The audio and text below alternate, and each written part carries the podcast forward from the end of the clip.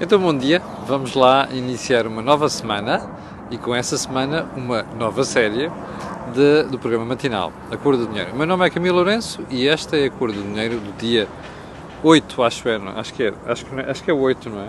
Não, dia 7 já estava a correr, dia 7 de setembro do ano de graça de 2020. Bom, eu sei que estamos a começar a semana, sei que muitas pessoas estão de regresso de férias apenas hoje, sei que é duro começar uma segunda-feira, sobretudo quando nós já estamos habituados à dinâmica de férias e, portanto, hum, uh, tudo isto faz parte da vida, não é? Que é, temos que recomeçar aquilo que é a nossa vida laboral e um, setembro é o mês da rentrée. Bom, o que, é, que é que tenho para si hoje? Dois alertas. O primeiro é dizer-lhe que o think tank desta semana, como sabe, o think tank costuma ser feito à terça-feira, a análise política e económica semanal, feita pelo Jorge Marrão, pelo Boquinha Guiar e por mim, costuma ser feita à terça-feira, por volta das 18 horas. Esta semana, excepcionalmente, o think tank vai passar para hoje, porque um de nós não pode amanhã e, portanto, vamos antecipar o programa para hoje. Um, quero também dizer que esta semana já vamos retomar o Mel Talks e vamos também ter a tradicional entrevista, aliás, tal como aconteceu na semana passada. Então vamos lá à agenda de hoje. Um, para além da questão do alerta sobre o think tank, eu gostava de voltar à questão do ranking das elites. Eu falei-lhe aqui na semana passada a propósito de um, um estudo que foi publicado em Portugal e que teve contributo também de instituições portuguesas que mostra que Portugal até não está mal no ranking das elites. E uh, o Jornal de Negócios, foi o meu jornal, acho que, deu, que publicou o estudo, mostra que nós estamos acima de outros países, como a Espanha e a França. Bom, na altura, como você se recorda, eu rimo aqui, não é pela notícia em si, mas pelo estudo.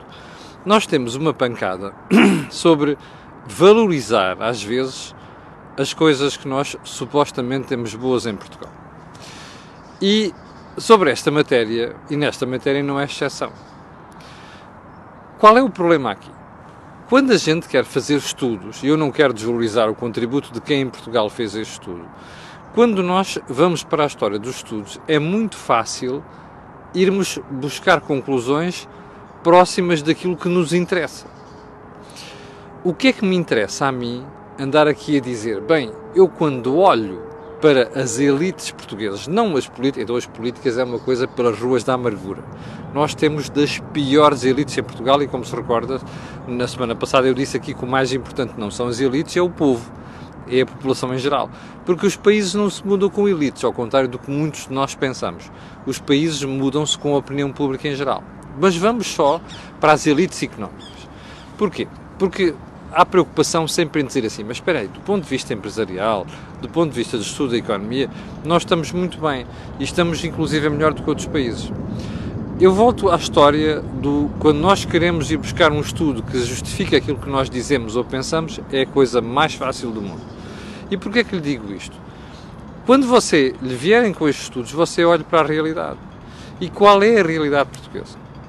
Você tem uma série de empresas em Portugal que dependem do Estado, tem uma série de empresas que vivem pendurados na teta do Orçamento do Estado, passa uh, a redundância, temos um fraco associativismo empresarial e temos alguns, eh, se contarmos com as PME, são muitos, campeões, sobretudo porque percebem que a economia portuguesa é uma economia aberta e tem que se virar para o exterior. Bom, nada de nisto nos autoriza a dizer que temos assim tão, tantas tão fantásticas elites empresariais. E porquê? Porque se nós tivéssemos mesmo muito boas elites empresariais, nós não éramos a miséria do ponto de vista económico que somos. Temos exceções? Temos. Mas isso não faz a regra. E, portanto, estarmos a contentar com estudos que dizem que nós somos melhores do que os outros tipos, bem, desculpem lá, não faz o mais grande sentido. Quando nós olhamos para a nossa produtividade e quando olhamos para a riqueza criada por cada empresa, nós estamos muito longe de outros países da Europa. E não vale a pena estarmos aqui a dizer, bom, é pá, somos melhores do que estes, somos melhores do que eles, porque depois a realidade não corrobora aquilo que diz os estudos. E era bom pensarmos nisto porque estes, o reconhecimento dos nossos erros, das nossas insuficiências, é um ponto fundamental de partida para nós corrigirmos os problemas que são problemas endémicos. Como sabem, em alguns casos têm mais de 100 anos. Bom, segundo ponto. As empresas e a falta de encomendas. A CIP está muito preocupada porque diz que não apenas num ou dois setores, numa generalidade de setores, as empresas começam a deparar-se com a falta de encomendas. E repare, nós estamos naquela altura da rentrée e é a altura que as empresas tradicionalmente já têm muito que fazer, seja para o Natal, seja para as encomendas do, do, da primavera do ano seguinte. Ora, isto não está a acontecer. Bom, é natural. Mas é preciso recordar a estas empresas que há outras que estão cheias de trabalho. Eu tenho-me deparado, então na semana passada andei a circular um bocado pelo país e um, deparo-me cada vez mais com empresas que souberam reagir rapidamente à crise, porque isto tem a ver essencialmente com a pandemia é? e com a crise. E ninguém sabe muito bem o que é que pode acontecer, porque, como sabe, há esta conversa do uh, segunda vaga, não segunda vaga, eu já lá vou. Mas a verdade é que nós olhamos para o mercado e vemos empresas de mãos cheias. Ora, o que é que leva algumas empresas a terem recuperado já a sua atividade?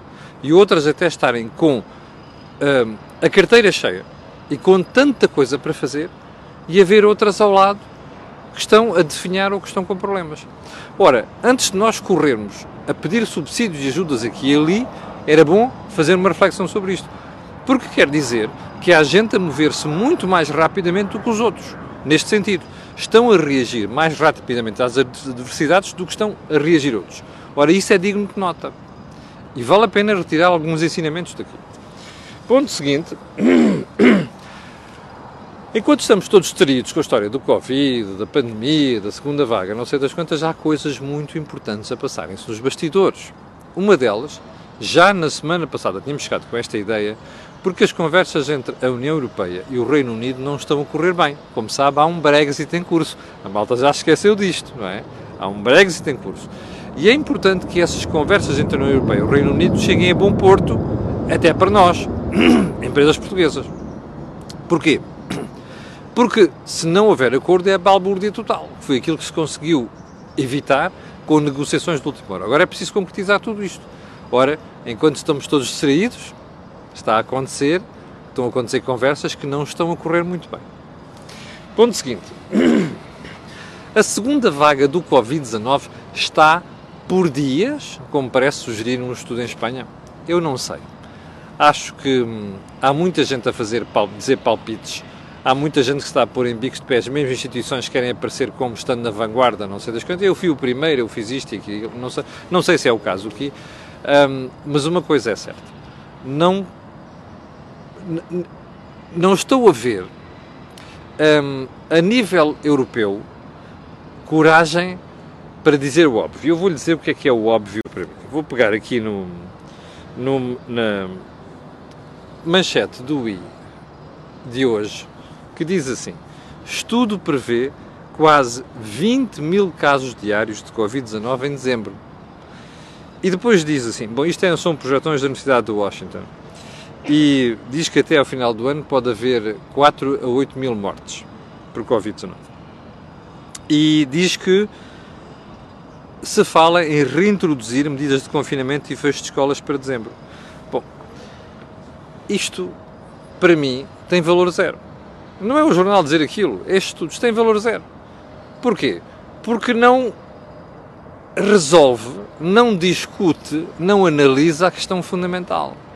E qual é a questão fundamental? Imagine você que nós temos mesmo uma segunda vaga. O ponto essencial disto tudo é que nós vamos ter que meter na nossa cabecinha que mesmo que as coisas fiquem pretas, nós não podemos parar a economia. Nós não temos capacidade de gerar riqueza, não temos tesouraria para enfrentar esta história de confinamentos outra vez. Aquilo diz, prevê reintrodução de confinamentos. Bem, a malta está a dormir, é? a malta está a sonhar. Não há nada que nós possamos fazer em Portugal que cubra, ou melhor, que nos defenda de um problema gravíssimo se a economia parar outra vez. Isto é questão essencial. E esta questão essencial é que nós devíamos estar a discutir neste momento, em Portugal e noutros países da Europa. Mas, como você percebeu, é uma preocupação que eu tenho veiculado aqui na Cor do Dinheiro há alguns meses, esta parte que é esta história de cada país ir a correr, tomar a sua decisão, estando a marimbar-se para outros, isto não pode continuar. A história das viagens é um bom exemplo. A Comissão Europeia já se meteu ao barulho, já propôs que se coordene tudo, parece que ninguém está interessado nisto. Ora, ninguém está interessado nisto, ninguém está interessado em discutir estas questões. A economia não pode voltar a parar, nem que morra um milhão de pessoas na União Europeia. Este é o ponto essencial. E era bom que os governos e a comunicação social fossem passando isto para o país, este e para os outros. Nem que morra um milhão de pessoas na União Europeia, a economia não pode voltar a parar. Se não morre, não morre um milhão, morre muito mais. Último ponto uh, do período de ordem do dia. Marisa Matias e a reflexão da Ana Gomes. Marisa Matias resolveu avançar para as eleições presidenciais. Ora, isto deixou o bloco de, o perdão, a candidatura da Ana Gomes ainda em mais dificuldades. Uh, Ana Gomes devia ter avançado mais cedo. Já disse aqui várias vezes, não avançou. Tenho muitíssimas dúvidas que um, faça sentido avançar depois do PS ter apoiado um, Marcelo Rebelo de Sousa, depois de Marisa Matias ter avançado e do próprio André Ventura ter avançado. Portanto, uh, Ana Gomes, que é uma pessoa que fala muito, às vezes fala demais e fala mal, tem umas coisas que acerta, a história da corrupção, como por exemplo, embora tenha ali algumas variantes que, não, que a mim não me agradam pessoalmente, um, Ana Gomes fala demais. E eu acho que age de menos. E eu acho que neste momento, na questão das presenciais, ela cometeu o um erro colossal. E acho que vai pagar por isso. Vamos lá então à agenda de hoje. Um, a agenda de hoje vai se centrar numa palhaçada, não tem outro nome, que ocorreu na semana passada, na sexta-feira. E eu vou ser muito chato e vou ser muito duro, fica já o alerta. Um, o que é que eu quero dizer com isto? Olha, na semana passada, na sexta-feira, ficámos a conhecer a existência do relatório então da Deloitte sobre as contas do novo banco e do BES e não sei o quê. Olha, sabe qual é que foi a conclusão principal para mim daquilo que já veio? Eu não li o relatório. Tenho os certos aqui e ali, algumas coisas que já me passaram, não li o relatório. E é importante dizer isto. Nós temos que ter humildade de reconhecer que há coisas que nós podemos, temos que falar que nós não tivemos acesso a certos documentos. E este é um deles. Mas vamos lá ao essencial. Sabe qual é que foi a conclusão principal do relatório para mim? É a mesma do relatório da Pricewaterhouse, que antecedeu um, um, a Deloitte. Relatório da Price que inclusive serviu de base depois à comunicação de uma série de factos ao Ministério Público. Mas, se você olhar para o relatório, ou melhor, a auditoria da Deloitte, você vai chegar à conclusão consultando um documento da União Europeia, da Comissão Europeia, mais propriamente da DGCOM, que se chama Direção Geral de Concorrência, publicado na altura em que o novo banco foi vendido aos acionistas que ele tem agora, que são os tipos da Lone Star. Estes relatórios são todos parecidos. E, portanto, a pergunta que eu tenho que fazer, a primeira é esta. Mas quantos mais relatórios é que a gente vai precisar para chegar a uma conclusão sobre o novo banco. Qual é a conclusão principal? Os problemas do novo banco já vêm de trás. Já vêm do Banco Espírito Santo. O que põe o acento tónico onde deve ser, ele, deve, ele deve ser posto, que é isto tudo é responsabilidade do Dr. Ricardo Salgado e da sua equipa de gestão, que levaram o banco ao chão. Eles podem insultar o antigo governador, dizer que a culpa é do Banco de Portugal, dizer que é do Passo Coelho, vão para o raio que os parte. Aquilo é um problema criado pela gestão do Banco Espírito Santo. Está mais do que claro. O relatório identifica aquilo que outros já identificaram. Aliás, a auditoria da Deloitte. Que é 90% dos maus ativos que tem o novo banco já vêm do BES. Bem, o problema disto qual é que é? É que há muita gente em Portugal que não fica contente com isto. Olha, Ricardo Salgado não fica contente. O Bloco de Esquerda não fica contente, o PST não fica contente, o PS não fica contente, o PCP não fica contente, ninguém fica contente. E porquê é que não fica contente? Eu vou-lhe explicar porquê. Que, aliás, é fácil. Uh, cada um tem os seus interesses. Olha, Costa e Centeno queriam que se dissesse não, a culpa é do governador anterior e do governo anterior, para os gajos é que fizeram uma péssima resolução e nós levámos com aquela marmelada toda. O Bloco de Esquerda não tem interesse nenhum em que se saiba que andou a dormir com o governo quando apoiou a venda do novo banco em 2017. Não é? Se não tivesse apoiado, tinha chumbado aquilo, não chumbou. O PCP é a mesma história. O PSD está interessado em penalizar o governo. Bom, enquanto cada um destes, cada um destes tipos anda com os seus interesses pessoais, isto a conversa é: ah, eu não gosto daquele relatório. Primeira questão na sexta-feira, bloco de esquerda. Ah, eu não gosto daquilo, mas é pá, se calhar é melhor fazer aquilo. O relatório não, não tem credibilidade, tem aqui umas falhas importantes. primeira pergunta. A camarada Mariana Mortágua leu o relatório já? Espera aí. Se leu o relatório e está a falar, epá, desculpe lá, das duas uma. Aliás, eu, eu digo isto aqui, se leu o relatório, está a ser leviana. Se não leu o relatório, está a ser desonesta. E porquê é que eu lhe digo isto? Olha, o relatório, perdão, a auditoria, analisou 20 mil documentos que estão lá no Novo Banco. A Mariana leu aquilo. Então, como é que é uma deputada que não tem sequer formação em auditoria e não leu o relatório e não conhece os documentos, como é que pode vir dizer que o documento não presta? É estranho, não é? Ah, não é assim tão estranho. Sabe porquê? Pá, porque depois veio dizer, ah, espera aí, aquilo tem um conflito de interesses, não sei das quantas que a Deloitte já tinha feito, a Deloitte de Espanha tinha assessorado uh, o novo banco na questão da venda da GNB, segurador. Aquilo que eu sei neste momento é que a Deloitte fez uma declaração de interesses nesse relatório, sobre a auditoria. Está lá. Espera, o novo banco não se apercebeu disto. Perdão, o, a, a, a deputada não se apercebeu disto. Só mais uma coisa. Foi o governo que convidou a Deloitte para fazer a auditoria. Estava à espera de quê? Que fossem fazer fretes? As auditoras são auditoras. Ponto final. Eu repito, a PricewaterhouseCoopers já tinha chegado a conclusões parecidas que a Deloitte.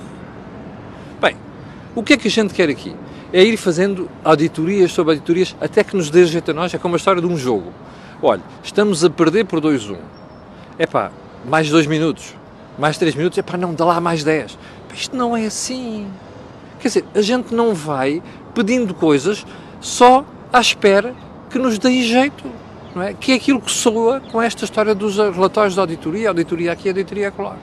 Bom, agora vamos prosseguir nesta senda. Já percebemos que o Bloco não leu o relatório. Nem o público em geral conhece, que é outra coisa que eu continuo sem perceber e já disse aqui sexta-feira. Bem, não contente com isto, já agora só um pormenor o Bloco de Esquerda e a Mariana não repararam nisto? Só acordaram para a questão da suposta, do suposto conflito de interesses agora? Espera aí, mas apesar do alegado conflito de interesses, este relatório chega às mesmas conclusões que os anteriores? Não acham, não acham que isso é que é importante? Não contente com isto, o Sr. Presidente da República resolveu botar faladura também sobre a história do conflito de interesses. Que não sei das quantas, eh, pode haver um conflito de interesses, isto uh, põe em causa a auditoria. Mas espera aí. Também só acordou agora? O Presidente da República não é a pessoa informada? Não tem os seus assessores? Ninguém tinha sabido que.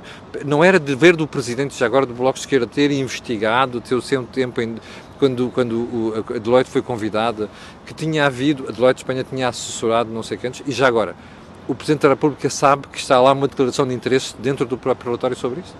Não sabe? Então fica mal não saber. Mas vamos à questão do conflito de interesses. É que, quer mesmo saber quem é que tem conflito de interesses aqui? Olha, vou-lhe dizer. Tem Mário Centeno, que agora no Banco de Portugal vai avaliar aquilo que foi aquilo que ele mandou fazer enquanto Ministro das Finanças. Espera aí, o Bloco não quer falar sobre isto? O Presidente da República não quer falar sobre isto? Querem mesmo falar sobre convite de interesses? Vamos a isso. Quer mais? António Costa também tem um conflito de interesses. Porque ele vendeu o novo banco mal e porcamente em 2017, com aquele contrato que deu ao novo acionista todo o seu poder, e agora quer falar sobre o assunto. Eu vou-lhe explicar qual é o problema. O governo não quer pagar o que falta do, do, da garantia pública que deu aos tipos de Lone Star, percebe? Esse é que é o problema. E vamos falar sobre isto melhor amanhã. Mas vamos perseguir nesta matéria. O Presidente da República não tem conflito de interesse. Então vamos lá recordar. A pessoa que é companheira do Sr. Presidente da República, é para não dizer mulher, era um dos braços direitos do Ricardo Salgado. O Presidente da República está a falar em conflito de interesses da de Deloitte? Espera, um tipo que dorme com a senhora ou dormia com a senhora, que era um dos braços direitos do Ricardo Salgado, está-me a falar a mim, cidadão, em conflito de interesses? O Presidente da República era amigo do Ricardo Salgado. O Presidente da República passava férias com o Ricardo Salgado. Para além das histórias do Estoril Open. Mas passava férias no Brasil com o Ricardo Salgado. Então é este tipo que me está a falar em conflito de interesses? Pá, não há um pingo de vergonha nesta gente? Bom, você dirá, oh, Camilo, você está a defender a Deloitte porque existe um conflito de interesses. Não estou a defender ninguém. Eu acho muito importante que se, que se discuta a questão dos conflitos de interesses. Mas espera aí. Se vamos analisar conflitos de interesses, vamos até o fim. Mas, a mim incomoda-me que, estando lá feito no, no, documento, e a gente vai ver isso quando o documento for público, está lá feito a referência à questão de ter assessorado não sei das quantas, está lá feito. Bem, a, ninguém pega nisto. Ninguém fala no assunto? Não, estão a falar é nos outros, aí nos conflitos de interesses, ignorando, no caso do Bloco, o seu conflito de interesses. Costa o seu conflito de interesses. Centeno com o seu conflito de interesses. E o Presidente da República, o pior no meio disto tudo? Bem, haja um bocadinho de vergonha nisto, sinceramente, haja um bocadinho de vergonha. Já agora, eu acho que a malta acha que nós somos todos estúpidos. Olha, acha o Governo, acha o Presidente da República, acha o Bloco de Esquerda, acha o PS, acham que nós, cidadãos, somos todos estúpidos. E eu vou-lhe dizer porquê. Sabe o que é que eu retiro deste documento? É a responsabilidade de Ricardo Salgado e da sua equipa de gestão. E que está tudo interessado em branquear. Provavelmente, porque o Ricardo Salgado sabe demasiado sobre uma parte da, da classe política portuguesa. Provavelmente suspeito eu. Então espera aí. Não é isto que deviam estar a denunciar. Não é com isto que deviam estar preocupados. Quem é o vilão aqui? É o Passos Coelho? É o antigo governador? É a Deloitte? Não! É a Price que fez o relatório anterior? Não! O, o vilão aqui é quem afundou o banco. Sejamos honestos. E, portanto, é bom que a gente ponha as atenções onde é que tem que expor. O que eu acho lamentável é, inclusive, o meu setor da comunicação social, em vez de estar preocupado com o essencial, anda com estas coisas, a correr atrás da espuma mediática. Isto não é aceitável, percebe? Isto é uma vergonha. Não vamos desviar as atenções do que interessa. As atenções do que interessa é o conflito de interesses não é seguramente do leite aqui. É do Presidente da República e é do Novo Banco. No caso da Deloitte, repito, está lá escrito no relatório. É bom que a gente não perca isto de visão. E já agora, se quer discutir, discuta-se. Isto é importante que se discuta, mas é importante não perder o objetivo de fundo. O objetivo de fundo é quem é que afundou o banco em que situação é que o banco estava. Isto não tem nada a ver com governos, não tem nada a ver com, com governadores de bancos centrais. Erros houve seguramente, nós somos as cobaias da União Europeia, mas, pelo amor de Deus, não nos tomem por parvos, não me façam esquecer que o vilão é aquele, não é quem está a fazer os relatórios da auditoria, que ainda por mais são coincidentes. Você já percebeu, o Presidente da República já pensou nisto, que não pensou, não é? Pensa em tudo menos aquilo que deve ser, que é todos os relatórios de auditoria da Deloitte, da Price e, e, o documento da Comissão Europeia chegam à mesma conclusão. O problema já estava lá atrás, mas o novo banco tinha um problema de capital. Toda a gente chegou a esta conclusão, não é isto que interessa. É, não desviem as atenções do que é fundamental, faz favor. Nós não somos estúpidos. Bom, vamos ao ponto seguinte, quando já passaram 23 minutos, meu Deus. Um... Sétimo ponto eu de acabar a análise amanhã, porque não podemos estar a históriar aqui o tempo todo. Um, o PCP teve menos público na festa do Avante do que estava à espera? Parece que sim. Em todo caso, como ainda não vi todos os dados sobre aquilo e como, já passamos do tempo limite com 23 minutos disto, eu vou lhe pedir desculpa. Vou deixar ficar esta análise para melhor consideração amanhã. Uh, para as 5.900 pessoas que estão direto, eu quero agradecer a sua paciência e quero pedir a estas pessoas, aquelas que vão ver, aquilo que peço sempre, que é colocarem um gosto e fazerem partilha nas redes sociais, porque aquilo que você ouve aqui não ouve em mais sítio nenhum. Já sabe que por volta das 18 horas vamos ter o nosso Think Tank de hoje. Obrigado, com licença e até logo, ou então até amanhã às 8.